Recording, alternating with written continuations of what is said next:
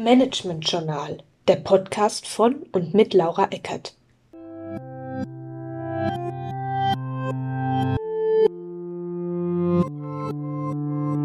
Liebe Hörer, liebe Hörerinnen, im vergangenen Podcast haben wir uns mit den allgemeinen Änderungen der WEG-Reform befasst. Heute wollen wir uns eine dieser Änderungen ganz genau anschauen. Es geht um den Anspruch auf einen zertifizierten Verwalter bzw. eine zertifizierte Verwalterin.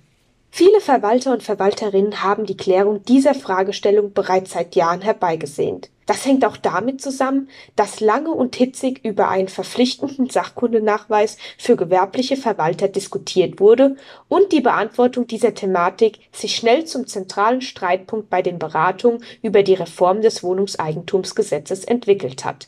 Letztendlich einigten sich Union und SPD auf einen Kompromiss.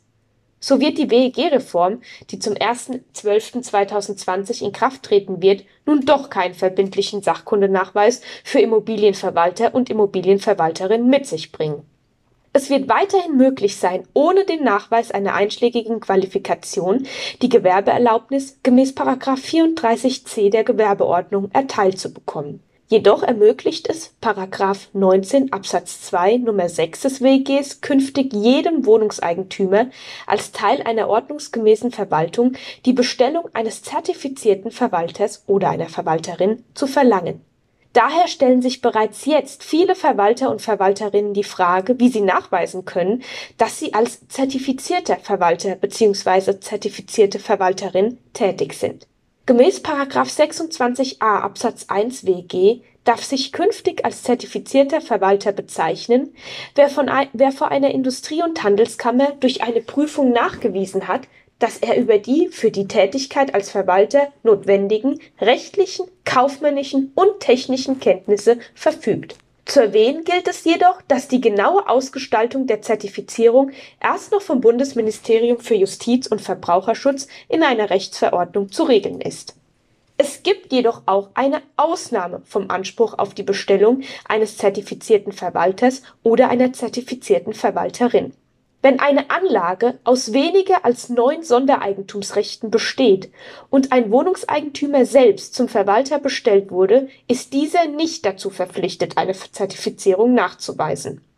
Jedoch muss auch im Falle einer kleineren Anlage dann ein zertifizierter Verwalter bestellt werden, wenn mindestens nach Köpfen ein Drittel der Wohnungseigentümer danach verlangt für die Praxis muss beachtet werden, dass der Anspruch auf die Bestellung eines zertifizierten Verwalters erstmalig zwei Jahre nach Inkrafttreten der Reform besteht.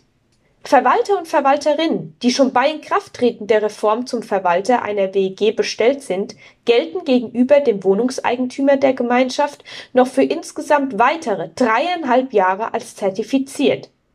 Ein kleiner Hinweis meinerseits. Bitte beachten Sie unbedingt, dass die im Jahr 2018 eingeführte Fortbildungspflicht für Verwalter und Verwalterinnen von den neuen Regelungen unberührt bleibt. Verwalter müssen auch künftig 20 Zeitstunden Fortbildung innerhalb von drei Jahren nachweisen können. Recht herzlichen Dank fürs Zuhören. Bleiben Sie wissbegierig und gesund.